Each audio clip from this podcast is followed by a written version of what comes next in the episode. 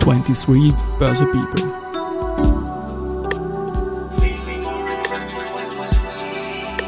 Are now in season 4. Presented by Management Factory.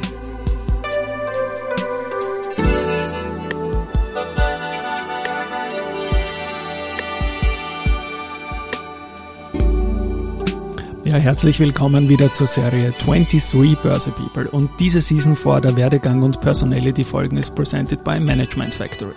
Mein Name ist Christian Drastil, ich bin der Host dieses Podcasts und mein 18. Gast in Season 4 ist Kambis Kohansal Vayaga, Head of Startup Services in der Wirtschaftskammer Österreich und selbst auch Mehrfachgründer und Angel Investor und er hat beim Vorspann bei diesem Jingle mitgewippt und ich danke dir dafür und Servus, lieber Kambis, dass du bei mir im Studio bist. Hallo. Ja, danke dir, Christian. Äh, selbst immer wieder deinen Podcast mit angehört und jetzt freue ich mich selbst mal Gast dabei zu sein. Wunderbar, dass du da bist. Wir haben viele, viele, viele spannende Themen und ich habe im äh, Vorbereitungsding auf unser Gespräch auch einen Podcast, den ich verlinken werde, wo es um die Hardcore-Startup-Themen dieses Jahres geht mit dem Jakob Steinschaden von Trending Topics gehört. Den werden wir verlinken. Aber ich möchte bei dir mal beginnen. Wie bist du überhaupt in diese ganze Branche reingekommen? Wir beide haben uns kennengelernt vor einem Jahrzehnt circa bei Watcher2. Aber hat es bei dir begonnen? Wie bist du in die Wirtschaft? Wie bist du in die Startup-Welt gekommen? Ja, das war 2011 herum. Ich habe auf der WU Wien studiert, einen Bachelor dort gemacht quasi. Ich war gegen Ende des, des Studiums, International Business Administration genau zu sein. Ich war davor ein halbes Jahr in den USA, habe mich dort berieseln lassen, bisschen auch mit dem Blick auf Innovation, Tech, Startups etc. Und jetzt gegen Ende des Studiums stand ich vor einem Scheideweg. Was mache ich? Gehe ich zu einem Corporate, mache einen klassischen Corporate-Job ähm, oder gründe ich was Eigenes? Und da dahingehend habe ich mich mehr einfach damit befasst habe ähm, mir auch angeschaut, was gibt's in Wien. Damals 2010 herum, 11 herum hat sich das Ganze erst begonnen, so wirklich ein Wiener Startup-Ökosystem zu entwickeln. Und ich kann mich erinnern, ähm, ich hatte mein erstes Gespräch oder eines meiner ersten Gespräche mit dem Thomas Schranz, Tosch. Blossom ist eher eine, eine, eine heimische Startup-Legende, war auch mhm. in Silicon Valley damals schon. Ähm, haben ein bisschen mal einen Überblick gegeben, was sie machen, wie die Startup-Szene ausschaut und ähm, war natürlich von von Beginn an begeistert und dann gegen Ende des Studiums gab es noch eine Karrieremesse, Career Calling. Ähm, und äh, dort habe ich mir wirklich angeschaut, was gibt es für Unternehmen äh, und wollte dann final die Entscheidung treffen, was mache ich. Und witzigerweise habe ich dort dann einen Gründer, einen Mitgründer von Watcher Do kennengelernt, den Jubin Honafa, der aktuell auch noch CEO ist. Der hat mit mir auf der WU studiert. Der war sogar im Kurs gemeinsam mit mir und der ist mir irgendwie hängen geblieben, obwohl wir uns nicht ausgetauscht haben.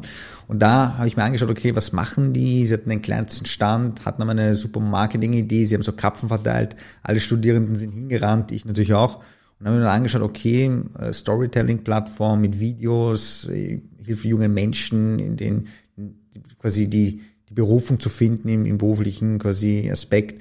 Äh, junges Team, Startup-mäßig, war damals noch ein Projekt, ein Verein, noch kein Unternehmen.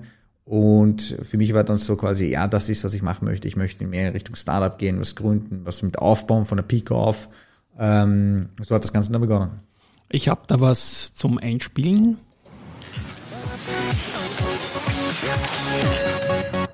So haben es begonnen, die Videos immer, ne? Genau, Glaub das waren unsere ja. legendären Jingles, sage ich. Äh, Jingles, äh, genau. sind äh, dann hängen geblieben natürlich mit der Zeit, ja. Ja klar, ich habe das auch noch gut im Kopf. Und wie gesagt, damals durfte ich ein Interview machen, du warst irgendwie dabei, der, der Ali Maloji, den ich damals kennenlernen durfte, hatte auch einen tollen Weg begonnen damals mit Watcher Do. Absolut. Und Hut ab vor dem, was er geleistet hat. Aber wir bleiben bei dir. Ähm, ein, ein Stichwort habe ich gelesen auf LinkedIn, University of Liverpool. Das klingt ja unglaublich leibend. War das an der Enfield Road oder nein? War äh, in derselben Stadt auf alle Fälle und äh, nicht ganz toll, so eine Universitätsgegend. Ich habe ähm, ja meinen Bachelor auf der WU gemacht und dann, ähm, als ich äh, mit Watcher Do quasi in, unterwegs war und quasi auch natürlich äh, sehr beschäftigt war damit, habe ich mir überlegt, okay, ich möchte noch ein weiteres Studium machen, Master. Das war so für mich wichtig, so auch die akademische Weiterbildung im Leben. Und habe mir dann angeschaut, was gibt es für Möglichkeiten. Und für mich war klar, ich kann das nicht irgendwo vor Ort machen äh, und quasi als Vollzeitstudierende, weil ich hatte meine Unternehmungen. Ähm, und das hat dann so ausgeschaut, ich habe da von früh an, weiß ich, 8 Uhr bis, bis 20 Uhr gearbeitet. Und danach hatte ich immer einen Blog von, sagen wir mal, drei, vier Stunden, wo ich mich um so Studententhemen kümmern konnte. Und da ist die University of Liverpool hängen geblieben, weil sie sehr stark äh, bei so Online-Programmen ist, sehr führend. Und ähm, bin dann reingekommen und habe dann parallel zu meinen Unternehmungen quasi äh, das Studium gemacht, zuerst bei Watcher Do und dann später, als ich äh, mit weiteren Unternehmen begonnen habe, wie äh, Gateway Ventures, vormals Prime Crowd, Saturo etc., habe ich da quasi parallel noch ähm, äh, das Studium fertig gemacht. Ja, Liverpool hat natürlich den besten Sound für einen Musik- und Sportfan wie mich, aber du hast jetzt zum Beispiel auch Prime Crowd mhm. erwähnt, da bist du ja auch mächtig dabei. Erzähl kurz über Prime Crowd, bitte. Ja, Prime Crowd war der frühere Name, gab ja vor kurzem ein Rebranding im letzten Jahr äh, mit also Richtung Gateway Ventures. Ja. Und dort war ich auch, äh, bin dort noch immer Gesellschafter und war dort äh, ein paar Jahre als Managing Partner aktiv. Äh, gegründet und initiiert wurde das von Markus Keins, ein guter mhm. auch äh, Investmentpartner und Investmentkollege von mir. Und äh, was PrimeCrowd gemacht hat damals, also jetzt Gateway Ventures, ähm, sie haben versucht, einen Investorenkategorie anzusprechen, die noch nicht so abgedeckt wurde von zum Beispiel klassischen Venture Capital Fonds oder Investorennetzwerke, nämlich nicht nur diese Vollzeitinvestoren und die halt wirklich halt 100.000 Euro aufwärts investieren können, sondern halt erfolgreiche Personen, die selbst vielleicht Unternehmer sind, ähm, selbst zum Beispiel als, als Anwalt, als Steuerberater, Ärzte etc., alle in dieser Kategorie, die sagen, ich möchte auch investieren, aber vielleicht 10.000, 20.000, 30.000. Und dann hat er sich quasi weltweit angeschaut, was gibt es für Modelle und in Israel Our Crowd entdeckt, die sowas ähnliches machen. Und so ein Konzept hat er dann auf, nach Österreich gebracht und angepasst auf die lokalen Gegebenheiten. Und Ziel war einfach, ähm, diesen Investoren auch einen Zugang zu geben zu wirklich interessanten Tech-Unternehmen in einer frühen Phase. Mit der Zeit auch dann äh, haben sich das Startups aus ganz Europa getummelt und ähm, Gateway Ventures, vormals Primecon, waren einfach die, die das Ganze gemanagt haben, diese Finanzierungsrunde, die das vermittelt haben, die das ähm, umgesetzt haben, die auch die Investoren dann gegenüber den Startups vertreten haben, etc.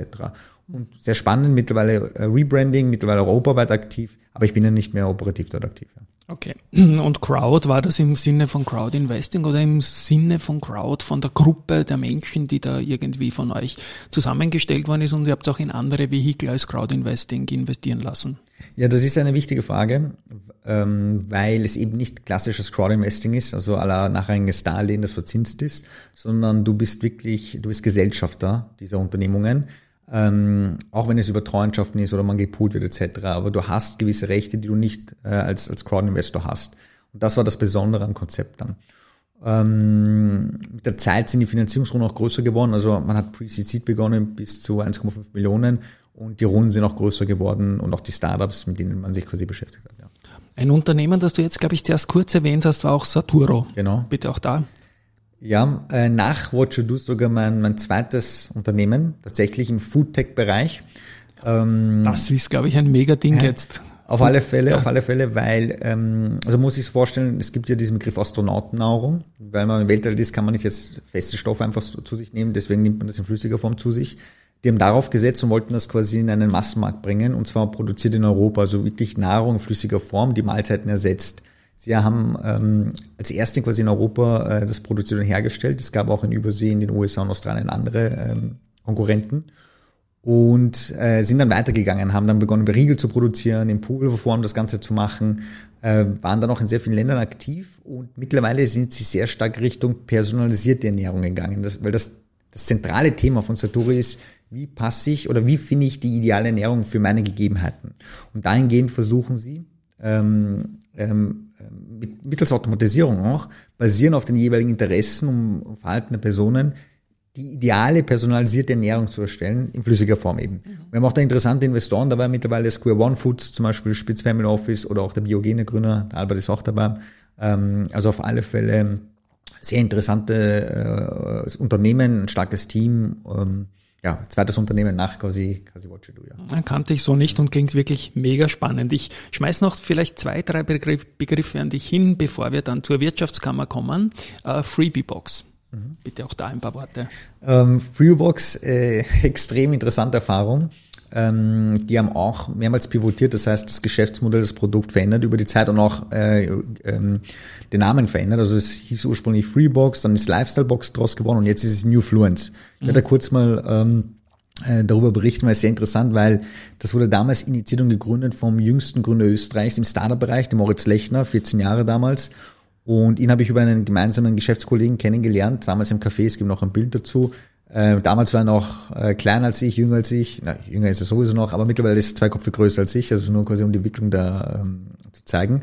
Und er hat diese Idee vorgestellt von einer Überraschungsbox gefüllt mit Werbeprodukten, die zum Beispiel nicht ähm, an Konsumenten gehen können oder quasi irgendwo in Lager äh, äh, festbleiben oder die einfach dann in irgendeiner Form nicht wirklich umweltgerecht entwertet werden. Er hat gesagt, ich sammle das Ganze und verpacke das in Überraschungsbox, verkaufe das dann online über einen E-Commerce-Shop und so hat das Ganze begonnen. Und ich war natürlich, ich bin immer ein bisschen skeptisch, wie ernst meint es jemand.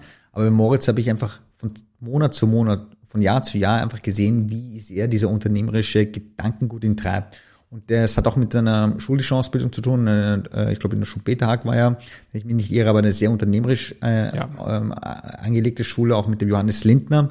Der Dort ja haben wir Wertpapier ja, Roadshows sogar ja, gehabt. Super. Eine der wenigen Schulen, ja, wo wir Aktien äh, vorgestellt haben. Auf alle Fälle ähm, ähm, ähm, hat ihm das geholfen und wir haben ihn dabei unterstützt. Und in Österreich ist es halt so, du kannst nicht jetzt, wenn du unter 18 bist und nicht volljährig bist, quasi ein wirklich ein Unternehmen jetzt ähm, handelsrechtliche, Gewerberecht etc. wirklich führen. Deswegen habe ich die Geschäftsführung übernommen äh, knapp über zwei Jahre, um das Ganze mit ihm gemeinsam und den Chris Pollack, das ist mhm. quasi ähm, der zweite Mitgründer, äh, aufzubauen. Und da waren sie auch bei zwei Minuten zwei Millionen, haben Florian Schwanten überzeugt, er ist dann eingestiegen. Aber über einen Zeitraum von mehreren Jahren haben sie dann das Geschäftsmodell verändert. Jetzt sind sie New Fluence, jetzt machen sie so äh, teils automatisierte Influencer-Kampagnen, weil, was, wie man so oft kennt, man startet mit etwas, aber endet woanders. Sie haben, um das Produkt zu vermarkten, auf Influencer gesetzt. In Österreich, in Deutschland und der Schweiz. Und mit, mit der Zeit ist dieser Pool so groß geworden, dass die Unternehmen sie angesprochen haben, hey, wir möchten mit euch solche Kampagnen umsetzen, wo ihr quasi die Influencer bespielt, die bekommen unsere Produkte und die vermarkten das.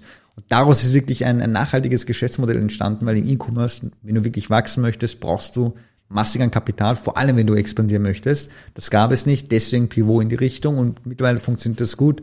Ein Team, ich weiß nicht, von, von 15, 20, 25 Leuten haben sie, wow. wachsen ähm, organisch, ohne jetzt viel Investorenkapital. Ähm, war eine mega Zeit für mich, weil ich war dort äh, in der Geschäftsführung, hatte natürlich einen gewissen Druck, ähm, ähm, weil ich ja parallel ja quasi auch Gateway Ventures hatte, äh, weil ich auch meine anderen Unternehmungen hatte, war also gar nicht so einfach, äh, habe aber viel herausholen können für mich, wenn es darum geht, ähm, mich auf schwierige Zeiten anzupassen, wenn es nötig ist. Und das hat mir dann später auch geholfen. Ich finde es eine wunderbare Story, wunderbare Entwicklung. Auch die, die Uridee klingt natürlich nach einem brutalen Logistikhammer. Und Extrem. das Netzwerk ja. hat das jetzt ermöglicht, so zu shiften. Gefällt mir sehr, sehr gut. Und ein letztes Stichwort noch, bevor wir dann zum, zum Hauptthema kommen. Ähm, Future MC oder ist das, bist du unter die, die Rapper gegangen, Master of Ceremony oder? Ja, wir haben vorhin kurz darüber gesprochen, nein, auch wenn der Name da kurz Ich weiß es eh schon, aber ich muss nochmal stellen, ähm, ja. Der Future MC steht für Future Management Club. Ja. Ähm, der eine oder andere kennt das, es gibt Eigentlich ja den Management Club. Ja, okay. Äh, ja. Und die haben äh, in den letzten Jahren einen eigenen ähm, Club eben für so kommende junge Nachwuchskräfte äh, initiiert und da bin ich dabei und unterstütze das Ganze natürlich. Auch sehr interessant äh, was sich da tut, weil es halt Personen sind aus ganz Österreich, die halt in unterschiedlichen Bereichen aktiv sind. Unter anderem auch im Startup und Venture Capital Bereich, aber nicht nur. Okay. Seit September 2020 bist du ähm, Head of Startup Services beim Austrian Federal Economic Chamber. Das klingt ja Chamber, klingt ja super, klingt viel spannender als Wirtschaftskammer irgendwie. Ja, was macht man da, wenn man diese Funktion inne hat? Ist das jetzt ein Fulltime-Job oder kannst du nebenbei, ich habe dich auch anmoderiert als Angel Investor und Co., kannst du dann nebenbei auch noch investieren? Also es ist ein Fulltime-Job auf alle Fälle. Ja. Ähm, nicht fünf Tage die Woche, sondern sieben Tage die Woche, weil du hast halt natürlich Gründer, Gründerinnen, die sich aus ganz Österreich melden und darüber hinaus, und ja. zwar zu jeder Zeit. Ich glaube, das ist denen auch wichtig, dass sie jemanden haben, der diesen Speed mitgehen kann von, von Gründern, Gründerinnen, vor allem im Tech-Bereich und ähm, es war so, damals äh, ist ja die Pandemie ausgebrochen und ich war in zwei Unternehmungen von mir ähm, direkt in einer Managing-Funktion involviert. Ähm, ein klassisches Softwareentwicklungsunternehmen und ein klassisches ähm, äh, Startup im Mobilitätsbereich Caploy. Wir auch noch später darüber sprechen. Und ähm, ich war natürlich voll oder meine Unternehmung voll durch die Pandemie beeinträchtigt, entweder sehr negativ äh, oder sehr positiv, je nachdem, wie das Geschäftsmodell war. Aber es gab sehr viel zu tun. Das heißt, ich hatte noch nicht überhaupt die Möglichkeit, mir über andere Sachen Gedanken zu machen. Nur dann wurde die Position ausgeschrieben und für mich war dieses Policy Making mit Bezug auf quasi auch die Wirtschaft da in die Richtung zu gehen immer interessant. Ich habe es nun damals nicht geplant, aber als wir die Gespräche begonnen haben, mit der Zeit und von Gespräch zu Gespräch habe ich gemerkt, okay, die meinen es ernst, die wollen was machen und das war mir sehr wichtig. Ich wollte nicht, dass das quasi ist, ich komme her, mache ein bisschen PR und dann haben wir's, sondern da muss quasi Inhalt dahinter sein. Und äh, das mache ich jetzt seit über zwei Jahren, ähm, quasi vom Unternehmerischen ins Policymaking, ähm, was aber trotzdem insgesamt sehr Spaß macht mit all den Hürden, die damit verbunden sind, weil es ist eine andere Welt. Äh, ich glaube, da ist wichtig, dass man eine realistische Erwartungshaltung hat, dass man es gut plant und auch mittel- bis langfristig denkt und auch agiert und nicht immer kurzfristig, wie man es auch oft kennt, wenn man so ein Startup gründet. Ähm, und äh, nebenbei mache ich aber natürlich noch meine äh, Investmentgeschichten, habe da verschiedensten Angel-Investoren, äh, Gesellschaften, ähm, mittlerweile ist da auch ein, ein, größeres Portfolio von über 30 so, so direkten und indirekten Mitteilungen entstanden. Ähm, früher sehr stark im Bereich HR, Education und Mobilität. Mittlerweile auch sehr viel weiterhin in Mobilität, aber auch im Bereich künstliche Intelligenz, Climate Tech, ähm, ähm, Bereich Immobilienwirtschaft etc. Also da sind einige weitere Bereiche dazugekommen ähm, und das mache ich auch genau. Klingt spannend. Jetzt ist es so, dass man, wer deinen Chef unter Anführungszeichen, ich mache da Anführungszeichen, den Harald Mara kennt, der weiß, dass der da wirklich dahinter steckt, hinter diesem Thema und, und voll dahinter steckt und dahinter steht, also beide Begriffe zu gebrauchen. Jetzt war die Zeit seit September 2020 ja alles andere als eine übliche Zeit. Man hat schon gewusst, diese Pandemie, die gibt's und die war damals sicher depperter als heute. Mhm. Aber es wird sicherlich nicht normal Business gewesen sein, wie man Startup-Unterstützung äh, macht, sondern immer irgendwie so Spezialgeschichten. Mhm. Hast vielleicht die letzten Quartale, es müssten jetzt zehn Quartale circa sein, äh, Revue passierend, was da die, die Aufgabenstellungen waren und wie wild die Geschichte war? Mhm. Ähm in solchen Zeiten ist halt so, dass viele natürlich auch in so einem Panikmodus sind. Oder? Ja. Was mache ich? Wie schaut's aus? Kann ich das zahlen? Wann kommen die Hilfen? Und so weiter. Ähm, und äh, das Thema ist, wie schaffst du es als Vertreter, äh, die Waagschale zu halten? Auf der einen Seite äh, ihnen Sicherheit zu geben, sie schnellstmöglich zu unterstützen und trotzdem auch ihnen eine realistische Erwartungshaltung zu geben. Und gleichzeitig musst du halt flexibel sein, flexibel sein, weil du halt zu allen Uhrzeiten, allen Tagen quasi Leute kommen, die was brauchen halt. Ähm, ähm, das Ziel ist, nicht zu schauen, dass immer alles quasi manuell ist vom, vom, vom Prozessor, sondern dass du es immer stärker automatisieren kannst, oder? Weil dann kannst du immer mehr bedienen. Die persönliche Kompetenz ist wichtig, aber du musst quasi den Prozess, auch wie du jemanden servicierst, damit das Unternehmen automatisieren. Und wir haben einfach einen Plan aufgestellt, der über mehrere Jahre geht, wann wir was machen. Äh, das erste ist, ähm, wir schaffen eine Position, einen zentralen Ansprechpartner, wo wirklich Startups aus ganz Österreich zu einem kommen können und er koordiniert und organisiert quasi die weiteren Schritte, weil er wird nicht alles abdecken können, im Sinne von eher ich. Mhm. Ähm, ähm, aber ich weiß, mit wem das Startup dann noch sprechen muss, wer sich noch involvieren muss, wenn es zum Thema geht, Finanzierung, Internationalisierung etc. Das heißt, ähm, wenn man so sagt, Greifbarkeit. Das heißt, ja. wir mussten dafür gar garantieren. Da haben wir so wöchentliche Open Office Hours aufgesetzt, wo Startups sich einbuchen können, einmal die Woche 30 Minuten, wo wir uns zu allen Themen austauschen. Ich nehme, das ist digital und, oder hybrid, oder? Also es ist so, äh, du kannst digital das Ganze koordinieren, buchen äh, und auch abwickeln. Äh, und dann ist es so, dass das quasi natürlich, ich weiß, wie die Protokollierung ist, was die Gespräche ist, was der Stand ist, und dann gibt's immer wieder Absprachen über einen gewissen Zeitraum. Äh, das war mal das Erste. Dann haben wir begonnen in gewissen Bereichen, wo wir wussten, dass das für die Startups wichtig ist, zum Beispiel Finanzierung, zum Beispiel Verkauf, Vertrieb, Vermarktung, dass wir dort äh, Sparing-Sessions einbauen mit externen Experten, wo wir eine Gruppe von Startups dazu holen, äh, wo wir uns dann monatlich auch abstimmen und uns dazu austauschen können und halt fachlich auch Feedback geben können. Dann haben wir dasselbe gemacht, ähm, also mit so monatlichen Showfixes, mit, mit all diesen Ecosystem-Stakeholdern in Österreich, weil es war vor einigen Jahren noch sehr fragmentiert, die Landschaft. Ähm, der eine wusste nicht, was der andere macht oder nur teilweise.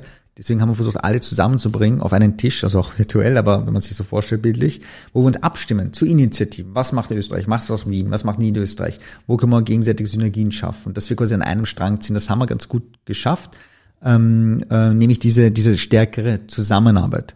Warum ist es wichtig? Weil wenn wir abgestimmte Maßnahmen haben, Kampagnen haben, Initiativen haben, dann können wir die Startups auch zielgerichtet adressieren. Und es gibt nicht Parallelarbeiten. Ähm, was dann noch entstanden ist, drei unserer größten Initiativen mittlerweile.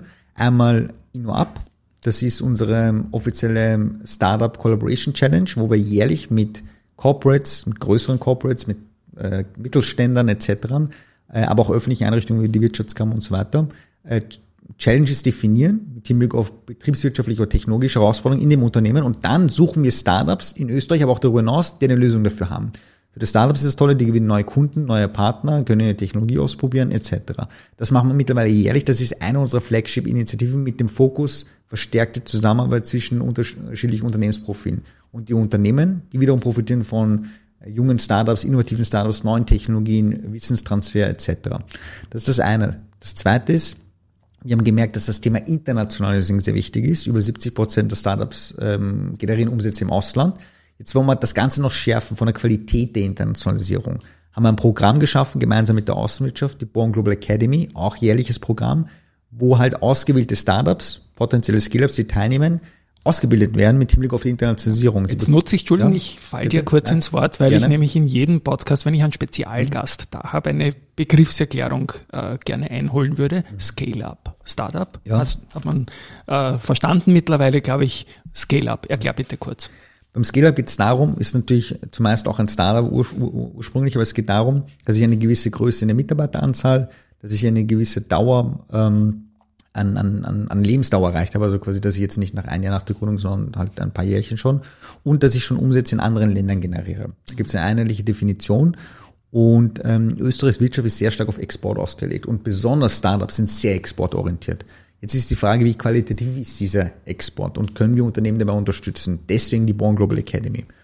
Und ähm, das ist die zweite Initiative, das heißt InnoAb als erste Fokus auf strategische Zusammenarbeit, Collaboration, die zweite die Born Global Academy, äh, Internationalisierung und die dritte Initiative, die ich noch vorstellen möchte, ähm, das ist äh, die Startup Landscape Austria. Mhm. Da haben wir erstmals eine zentrale Online-Datenbank für Startups und Scale-Ups in Österreich geschaffen, wo das ähm, wo, das, wo die gesamte Szene dargestellt wird, wo Startups registriert sind, die Finanzierungsrunden, die Investoren, die potenziellen, die Inkubatoren, die wir haben.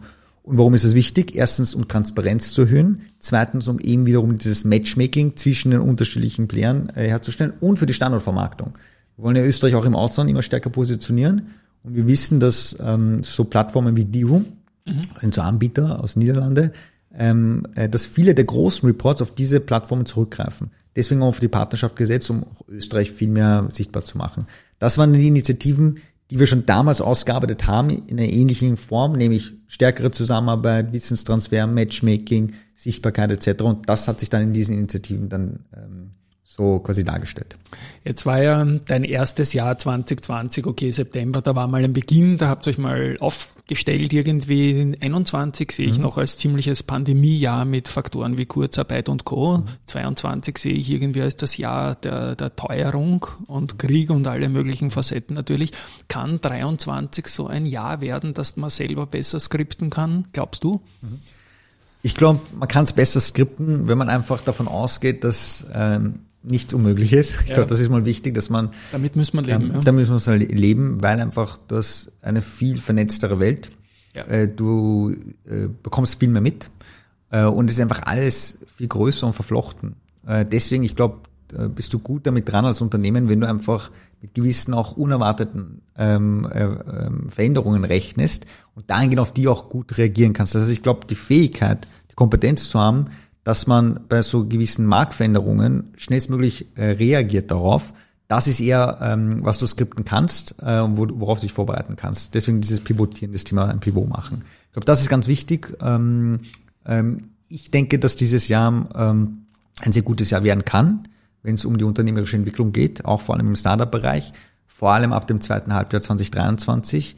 Wir haben zwar im letzten Halbjahr, noch 2022, einen, einen, ein Abflachen und Reduzierung der, des Venture Capitals in Österreich gesehen, also Investitionen in Startups, wobei das erste Halbjahr äh, extrem erfolgreich war, aber im zweiten gab es quasi einen, einen, eine Reduzierung. Und ich denke, dass das aber in diesem Jahr wieder in die Höhe gehen kann, vor allem im zweiten Halbjahr, äh, einfach mit Hinblick auf die Marktbeobachtungen. Ohne Garantie, aber es ist halt so, ähm, äh, Krisen an sich sind ja nicht immer schlecht, wenn es darum geht, dass tolle Unternehmen draußen stehen. Wenn man sich historisch anschaut, hat man immer genauso zu Zeiten, wo es Schwierigkeiten gab, sind tolle Unternehmen entstanden. Andere hat es getroffen, andere äh, äh, haben es genutzt äh, und ich glaube, es wird auch dieses Jahr der, der Fall sein. Mhm.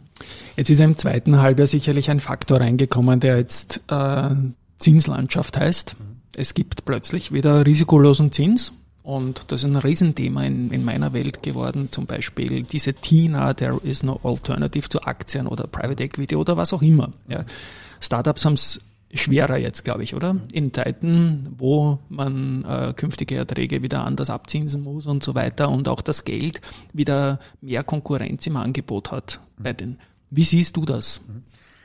Ähm, das eine ist, dass dieser der generelle Fokus auf Wachstum über alles, äh, dass man, dass da die Investoren etwas abgekehrt sind. Dass sie ja. jetzt sagen, frühere Profitabilität, äh, schauen, dass man quasi nicht zu hohe Kosten hat äh, und dass man noch ein bisschen mehr abwartet. Aber dahingehend ist der strategische Fokus ähm, ähm, gerückt. Ähm, was man auch gesehen oder gesehen hat und weiterhin sieht, ist, dass halt es sehr große Fondsvolumen gibt. Also es wird sehr viel Geld aufgenommen, aber es wird nicht automatisch ausgegeben. Das heißt, das Geld wird mit der Zeit investiert, aber die Frage ist halt wann. Ähm, es gibt viele sehr professionelle Investoren, Angel-Investoren wie Sie, die nicht mehr so in der also aktiv sind, wenn es um Neuinvestments geht, sondern eher auf das bestehende Portfolio darauf fokussieren, dass die genug Geld haben etc., dass man da Geld nachsteuert, aber nicht bei Neuinvestments. Heißt aber nicht, dass keine Neuinvestments stattfinden. Also es finden, laufen Neuinvestments statt, es finden auch größere Runden statt, äh, aber nicht für halt, nicht so in dem Ausmaß wie 2021 zum Beispiel, was ein, ein Jahr war, wo sehr viel Geld in die Märkte reingebuttert worden ist, im VC-Bereich, im Verhältnis vor allem. Ähm, ich glaube, ähm, aus Sicht eines Startups ähm, musst du einfach noch stärker darauf achten, wie du Profitabilität schaffst, wie dein Geschäftsmodell aufgebaut ist und nicht, dass du zu sehr abhängig bist für einen zu langen Zeitraum nur durch Investorengelder. Ich glaube, das ist die Erwartungshaltung. Wenn du das hinkriegst, dann bist du auf alle Fälle sehr attraktiv ähm, und äh, wirst weiterhin genug Investments bekommen. Ja, es klingt gut. Startupnow.at ist eine Plattform, die ihr habt, äh, vielleicht auch da ein paar Worte dazu. Ähm, wie viel, wie groß ist eigentlich dein Team als Zwischenfrage? Weil das klingt ja alles nach viel Hacken. Viel, viel Hacken ist ja. sicher. Ja. Äh, äh, also Startup Now ist die offizielle Startup-Initiative der Wirtschaftskammer Österreich und dort ja. werden alle diese Initiativen, die ich vorhin vorgestellt ja. habe, Innoa, Bon Global Academy, Open Office House, dort gebündelt. Landet in den Shownotes natürlich, ja. Ähm, dein Team? Ähm, äh, die Startup Services sind in der Wirtschaftskammer Österreich im Zielgruppenmanagement organisatorisch eingegliedert. Zielgruppenmanagement, da fallen rein die junge Wirtschaft, Gründerservices, ähm, Freunde Wirtschaft etc. Und ein, ein Subbereich ist eben das Thema Startup Services. Und ich habe damals tatsächlich ähm, alleine begonnen. Und bei mir ist aber so, dass die Initiativen, die ich mache, sehr teamübergreifend sind. Das ist, man kann sich nicht so klassisch vorstellen, dass Verstehe, unter mir ja. fünf Mitarbeiter sind, sondern wir haben verschiedene interdisziplinäre Teams, mit denen ich zusammenarbeite und dahingehend äh, entstehen halt mehr Ressourcen und Kapazitäten. Also ist das Ganze aufgebaut. Plus, wir haben mittlerweile in jeweiligen Landeskammern, also Wirtschaftskammer Wien, Wirtschaftskammer Niederösterreich, Oberösterreich etc., ähm, wenn wir es nicht schon davor hatten, spätestens jetzt äh, eigene Zuständige für das Thema Startups. Also mittlerweile gibt es da auch wiederum ähm, äh, mehr äh, Kapazitäten, weil halt die Betreuung dann auch lokal stattfinden kann. Und wir stimmen uns dann einfach ab. Äh, so ist das Ganze aufgebaut, aber natürlich, ähm, ähm, je mehr Leute man hat, desto besser, desto mehr kann man machen. Ähm, aber der Prozess an sich, so wie aufgebaut ist, ähm, damit kann man schon einiges machen, weil vor allem es geht ja nicht um Servicing bei mir, sondern auch um Interessensvertretung. Da kommen wir in dieses Policy Making. Da bin ich natürlich auch ähm, arbeite ich mit diversen Teams bei uns zusammen und wir teilen das Ganze auf. Und wie stark bist du selbst auch, weil man kennt dich ja auch aus der Branche, auch als Investor, äh, auch eine Art Kummeronkel, wo die Leute sagen, hey bitte, kannst, kannst mir da helfen, ich brauche irgend so eine Staatshilfe oder sonst irgendwas? Ähm, das passiert eigentlich die ganze Zeit. Ja, das kann ich alle, mir vorstellen. Alle, nee, schon, wann du, kommt du, jemand, du kennst ja, wen, genau. Warum kommt jemand zur Wirtschaftskammer? Entweder ja. ich will was gründen ja. äh, oder ich brauche Finanzierung oder Förderung, Unterstützung. Äh, manche mögen auch den inhaltlichen Austausch auf alle Fälle. Ja. Aber viele kommen natürlich, sie brauchen in irgendeiner Form Hilfe. Mhm. Und dann fragen sie, was gibt's für Förderung, was gibt's für finanzielle Unterstützung, wen kennst du, wen machst du und oder sie kommen einfach zu einem und kotzen sich aus, beginnen ja. schon mal, was alles nicht gut läuft, äh, was alles nicht äh, passt, etc. Verstehe ich auch, weil du hast einen gewissen Frust.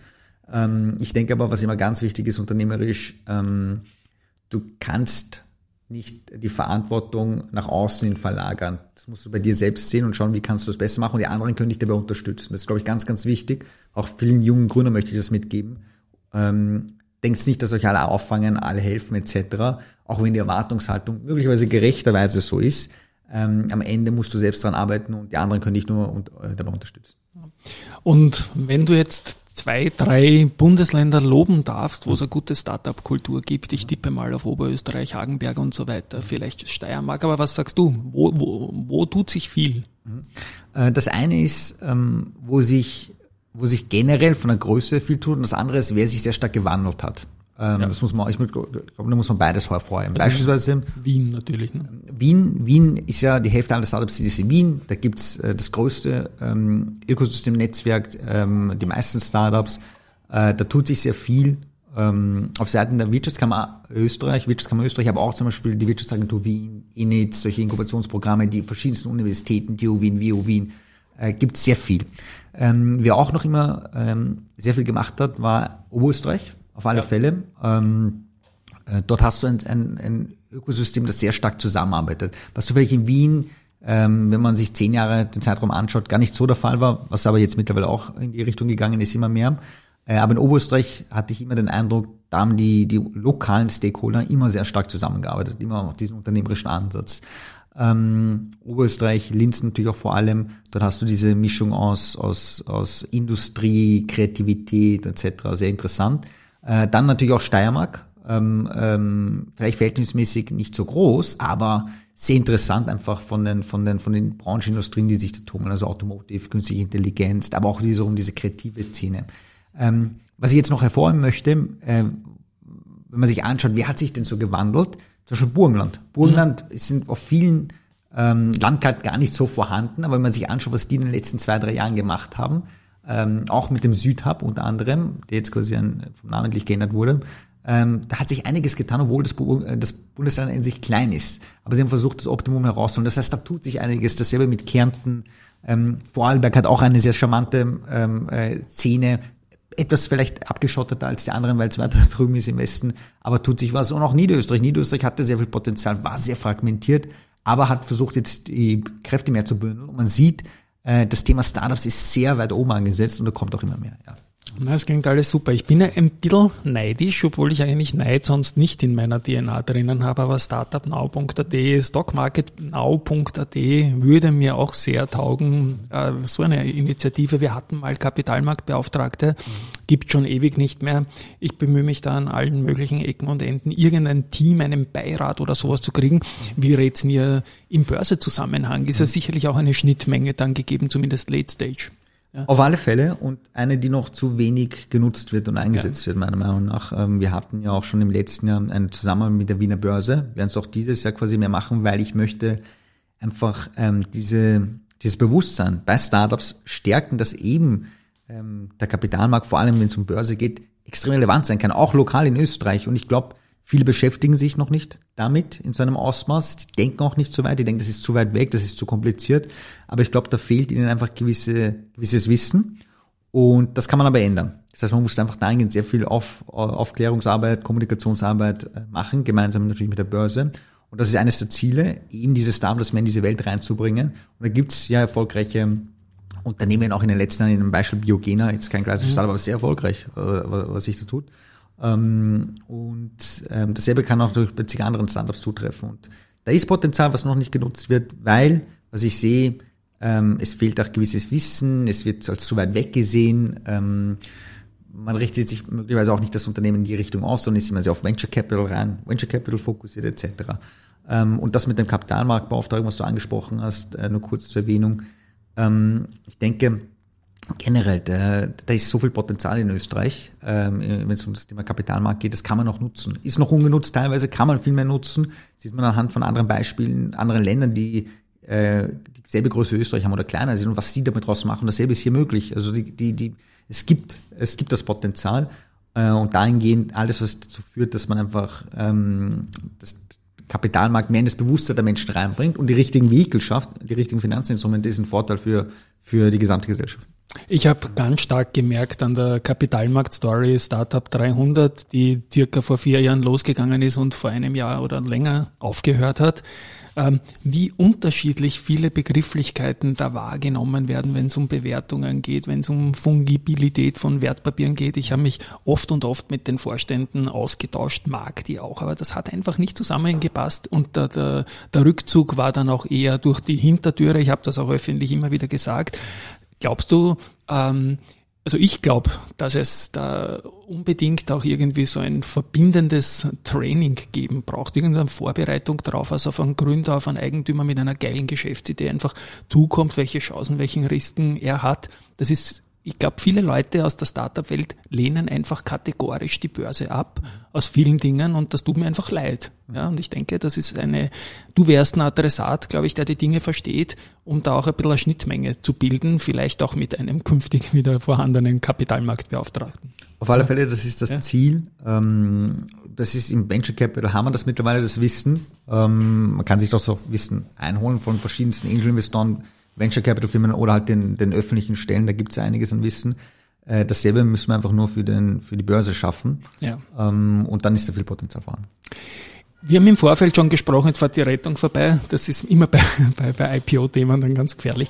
Ähm, dass ähm, World Economic Forum in äh, Davos, da bist du nicht zu Gast, aber bei euch ist immer spannend Richtung Israel. Du hast das jetzt zweimal, glaube ich, erwähnt in unserem Gespräch, in unseren 35 Minuten. Israel holt man sich unglaublich viel Input. Warum ist das so und was machen die gut? Sie haben eine sehr hohe Dichte an Startups mit Bezug auf die Größe, äh, die höchste wahrscheinlich sogar der Welt. Ja. Ähm, Gibt es natürlich auch andere Länder, die sehr erfolgreich sind und sie machen das schon seit, äh, also weit länger als wir es zum Beispiel machen. Also da gibt schon einige Jahrzehnte quasi ein, wirklich ein Hightech-Ökosystem dort. Und das hat mehrere Gründe. Äh, ganz einfach. Äh, erstens ähm, dem Ausbildungssystem, äh, wie sie ausgebildet werden, auch mit Hinblick auf Selbstständigkeit, unternehmerisches Agieren, Handeln etc. Dann ist halt so, in Israel ähm, bist du natürlich auch gezwungen, ähm, weil die umliegenden Länder nicht bis dato immer so Absatzmärkte werden, wie in Österreich und Deutschland zum Beispiel, wobei das sich jetzt teilweise auch ändert, äh, dass sie gleich halt stark expandieren ähm, äh, über Europa hinaus. Das heißt immer diesen ganz starken globalen Fokus. Dann vieles der Gelder kommt natürlich auch aus den USA aufgrund der, der Verflechtungen, die es dorthin gibt. Das ist natürlich auch ein Vorteil. Und Israel ist ja noch relativ jung, wenn man sich anschaut. Äh, das heißt, die konnten mit einer auf beginnen. Und Israel im Sinne ist sehr interessant, weil du hast ähm, verhältnismäßig extrem viele Startups, ähm, Verhältnis gegenüber der Anzahl der Investoren. Das heißt, die Investoren können sich aussuchen, wo sie investieren. Ähm, ähm, wenn man sagt, okay, in Österreich haben wir circa knapp über 3000 Startups, dort hast du das Dreifache mindestens, äh, hätten wir hier das Dreifache, dann äh, würde es erstens zu mehr Konkurrenz innerhalb der Startups führen. Dadurch steigert sich die Qualität und die Investoren können sich auch noch aussuchen, wo sie halt, wo, wo, sie, wo sie das Geld investieren. Das heißt, das ist ein harter Wettbewerb. Das sind alles Faktoren. Und jetzt gibt es auch eine Delegationsreise gerade dorthin, eh mit dem, mit dem Harald und, und, und Florian Turski und Co äh, die dort sind und vielen Startups und Startup-Vertretern, die sich das anschaut, ähm, weil einfach sehr viel Potenzial vorhanden ist. Vor allem auch so in Themen jetzt, wenn es um geht um Klimatechnologien, Umwelttechnologien, Mobilität, KI, Cybersecurity. Etwas, was ich auch noch sagen, äh, auf alle Fälle anbringen möchte, ähm, ähm, das Militär spielt auch eine Rolle. Das mhm. Militär spielt eine große Rolle und zwar in all diesen hoch ähm, Hightech-Standorten äh, der Welt, sei es Silicon Valley, sei es Israel etc., hat ähm, äh, Militär ähm, Research dahingehend eine, immer eine große Rolle gespielt, dass ein, eine Infrastruktur entstanden ist. Da sind noch viele öffentliche Gelder geflossen und das hat dann quasi zu mehr Innovation geführt. In Österreich ist natürlich, wenn man sich anschaut, militärisch, äh, ja. äh, also hat man nicht diesen, diesen Zugang dazu. Jetzt muss ich lachen. Äh, ja, genau. Da hat man nicht ja. den Zugang dazu. Ähm, ähm, aber an sich kann das sehr viel große Vorteile haben, wenn man das Thema ja. sagen Cybersecurity oder Sicherheitspolitik mhm. etc., da kann sehr viel daraus entstehen, wenn man die richtige Infrastruktur äh, ähm, aufsetzt. Und in Israel, da für sie ist es ähm, völlig verständlich, ja. Ähm, und wenn man sich anschaut, viele dieser Startups sind natürlich auch äh, im militärischen Umfeld aktiv. Ähm, und das fördert natürlich wiederum auch den, den Standort, wenn es um das Thema Innovation geht, ja. Ich habe noch zwei Jingles vorbereitet und die spiele ich noch an. Du hast gesagt, der Harald, Harald Mara ist gerade in Israel. Wer mit der Wirtschaftskammer auf, auf Hörerreise gehen will, der hat den Podcast Austria ist überall. Ich werde ihn dann verlinken. Ich spiele nur kurz an. Mein Name ist Christoph Hahn und nicht vergessen, Austria ist überall. Erzähl mal da vielleicht zwei, drei Sätze noch dazu, bitte, Campis. Ähm, für uns war klar, ähm, dass wir einfach mehr beginnen müssen, inhaltlich ähm, so Content-Pieces aufzubereiten, die für die Mitgliedsunternehmen relevant sind. Und die Außenwirtschaft ist natürlich einer unserer stärksten Bereiche, weil wir halt natürlich als Land sehr viel exportieren. Und ähm, wir haben ja in über 70 Ländern haben wir ja die Wirtschaftsdelegierten, äh, Delegiertinnen, äh, die dort quasi Österreich vertreten und quasi diese Brücken schaffen oder zwischen den Ländern. Und die sind direkt dort, wo es halt interessant ist, die bekommen direkt die Informationen in dem jeweiligen Land, in dem jeweiligen Staat, wissen, was dort passiert, welche Technologien, Innovationen sich entwickeln, welche gesellschaftliche Veränderungen es gibt, etc. Und Ziel war einfach, ähm, äh, mit wenig ähm, sagen wir so, ähm, Hürden, ein Format zu schaffen, ähm, wo halt sich interessierte Unternehmer, Unternehmerinnen, Mitgliedsunternehmen, die Wirtschaftskammer einfach mal auch anhören können, wie schaut das jeweilige Land aus, was passiert dort etc. Und zwar direkt von den Wirtschaftsdelegierten. Und deswegen auch dieses Podcast-Format ja. Äh, als Audio, was von Christoph Hahn oder die Stimme ja, von genau. Christoph Hahn. Ich habe bewusst seinen Namen eingespielt, ich kenne ihn nicht persönlich, aber Respekt, Christoph, auf jeden Fall. Ist unter meinen Top 5 Podcasts des Vorjahres, sagt mir Spotify in dem Jahresrückblick okay, und ich höre es wirklich gern. Und es ist ein Riesentipp, na, und ich muss auch sagen, die, die Handelsdelegiertinnen und Delegierten sind unpackbar entspannt. So, ja, so Bodyblocks, Gespräche oder Talks sind das. Und ein zweites Ding, das ich noch erwähnen möchte, spielt sich in der Videowelt ab und hat folgenden Jingle. Look out für alle, die Wirtschaft wollen. Und der Ball zu Cambis, bitte. Local ist ein, ein, wiederum ein eigenes Format oder ein, ein, Team, das mehrere Formate geschaffen hat, um eben quasi mehr Content, mehr Inhalte für die Mitgliedsunternehmen zu schaffen. Und in den letzten Monaten haben wir zwei eigene Formate für den Startup-Bereich geschaffen, nennen sich Insights, also Lookout Insights. Einmal gibt es einen Talk, ein Talk-Format mit, mit so externen Gästen, Jungunternehmer, Jungunternehmer, unter anderem Moritz auch der Moritz Lechner, aber auch natürlich ähm, gestandener Unternehmer. Und das andere Format, da geht es mehr um direkten Wissenstransfer, wo wir auf Themen eingehen, wo ich auf Themen eingehe in Videos. Ähm, zum Thema beispielsweise, wie gründe ich ein Unternehmen, worauf achte ich bei der Produktentwicklung, wie schaut's mit der Finanzierungsrunden aus, etc. und versuche das Wissen weiter zu vermitteln. In Videoformat, äh, in kurzen Videos, äh, damit man das leicht aufnehmen kann. Und Ziel ist aber, dass wir unter diesen einzelnen Formaten auch Synergien schaffen. Das heißt, wie kann man das so bündeln, dass dann das Mitgliedsunternehmen in Zukunft wirklich alle diese äh, Formate in irgendeiner Form zur Verfügung hat, wenn er es möchte, je nachdem, welcher Phase sich befindet. An den Sachen arbeiten wir im Hintergrund, aber auf alle Fälle äh, zwei neue ähm, Formate ähm, beim Lookout für Startups und jeder, der Interesse hat, einfach auf lookout.tv online gehen ähm, oder auf, weiß nicht, mir auf LinkedIn folgen oder Facebook und dann kann man, kann er sich die Videos anschauen. Wunderbar. Es wird Zeit für den Abspann. Ich habe maßlos überzogen, aber das war ich, weil ich Frage über Frage über Frage anhängen ja. musste. Ja, du, war mir ein Volksfest. Danke, dass kommen bis kam bis. Wir werden all diese Dinge, die wir besprochen haben oder viele davon in den Shownotes verlinken.